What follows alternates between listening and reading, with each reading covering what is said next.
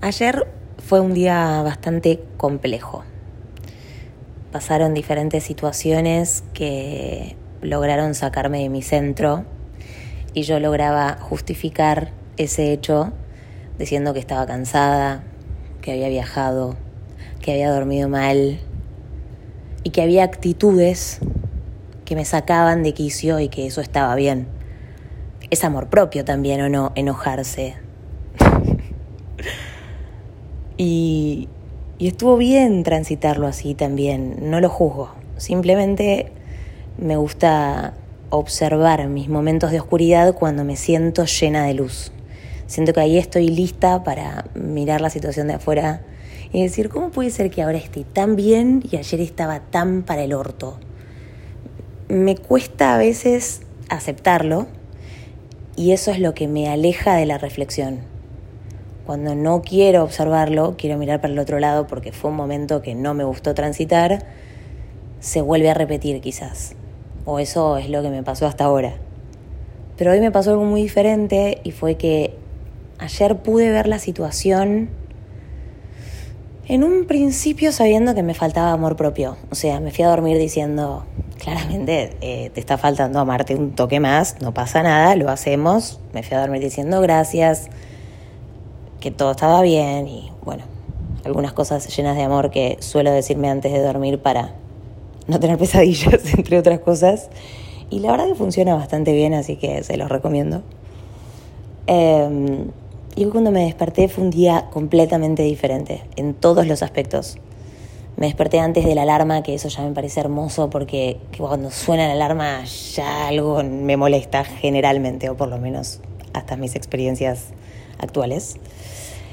Y pude desayunar tranquila, fui a hacer trámites muy importantes para mi progreso en muchos aspectos, pero principalmente más allá de que fue un trámite como económico, digamos, eh, para mí cada cambio que voy haciendo es libertad, es un cambio, o sea, es, es un paso más hacia mi yo libre, eh, mi ser puntualmente. Y justo hay un ave azul en la tele en este mismo momento. Gracias.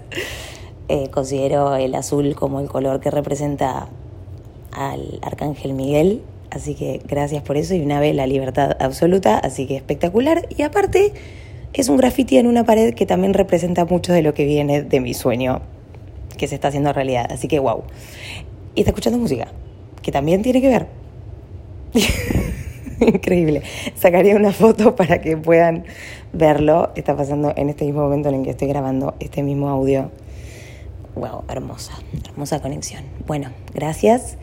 Eh, y a lo que quería llegar transmitiéndole estas eh, palabras que algunos pueden entender porque les tocó aprender el mismo idioma que a mí y otros quizás no tanto. pero no importa, si llegaron acá creo que el mensaje es que entiendas, o quizás no que entiendas porque puedes transitarlo de una manera diferente, pero que te permitas observarte después de haber pasado un momento de oscuridad y que sientas la raíz de lo que está pasando. Utilizando el conocimiento que tenés en tu interior, sabiendo que sos amor. Observar la situación si realmente la transitaste con amor a mí me pasó hoy, hace un segundo antes de grabar esto, o un par de minutos en realidad, que entendí que lo que me enojaba era que yo no me estaba permitiendo ser con determinada persona, con determinada relación en mi vida. Yo decía, ¿por qué soy así? Del otro lado recibo esta mierda. Bueno, no. O sea, sos así porque sos así. Y recibís lo que en ese momento el universo tiene para vos para que aprendas de eso.